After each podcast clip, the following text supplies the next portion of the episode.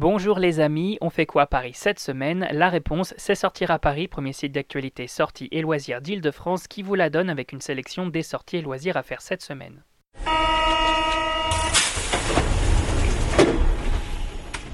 Grève du 9 janvier, patinoire au Grand Palais, exposition Panayotou au musée d'Orsay. On découvre ensemble les incontournables et c'est parti pour l'agenda des sorties.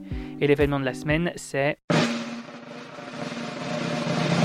Waouh c'est bien évidemment la nouvelle journée de grève qui est déjà dans toutes les têtes le 9 janvier 2020. L'intersyndicale CGTFO Solidaire FSU ainsi que quatre organisations de jeunesse ont ainsi appelé une nouvelle journée de manifestation afin de protester contre le projet de réforme des retraites. Et pour ceux qui doivent se rendre au travail ou qui veulent visiter notre belle capitale, il va falloir prendre son mal en patience puisque les transports en commun sont encore perturbés.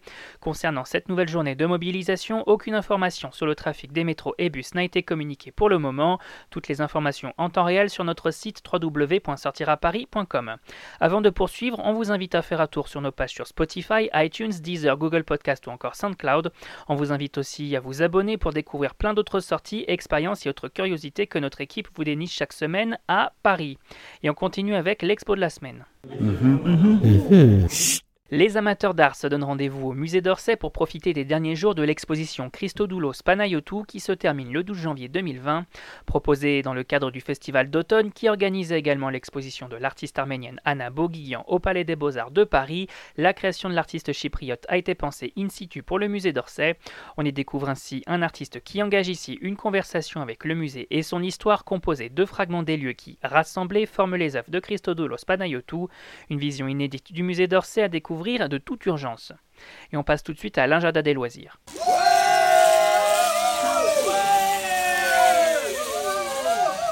Les familles et autres amateurs de glisse en profitent également pour se dépenser et s'amuser au Grand Palais des Glaces, la patinoire du Grand Palais jusqu'au 8 janvier 2020. Sur un espace de 2700 m2, les amoureux de patinage se font plaisir sous la nef du bâtiment tout en admirant la boule à façade géante installée pour l'occasion, mais également se régaler avec vin chaud et autres saveurs hivernales. À noter également la présence d'un DJ set le soir ainsi que d'un light show des plus féeriques. Bref, on profite des derniers jours de cette patinoire pour faire la fête et passer un super moment en famille ou entre amis. Et cette semaine aussi cinéma.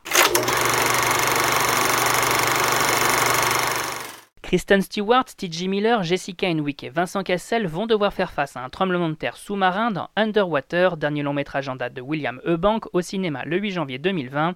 Un thriller de science-fiction fortement déconseillé aux individus touchés par l'aquaphobie.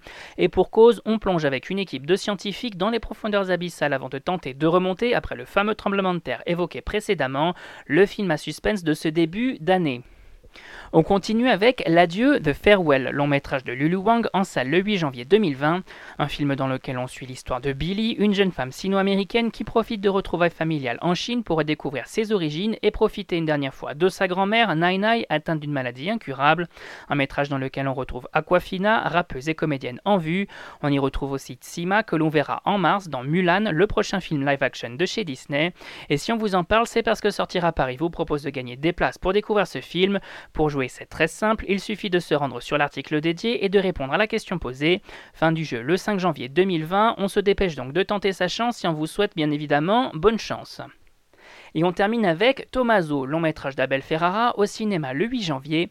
On y retrouve Willem Dafoe dans le rôle de Tommaso, un artiste américain vivant avec femmes et enfants à Rome, être rattrapé par ses vieux démons et son passé de junkie. Côté casting, on retrouve également Christina Kiriak, Anna Ferrara ou encore Kim Rossi Stewart, un métrage pour tous les fans de beau cinéma. Et on rappelle que tous ces événements sont à découvrir sur notre site www.sortiraparis.com. C'est fini pour aujourd'hui, on vous retrouve très vite pour un nouvel agenda. Bonne semaine les amis et bonne sortie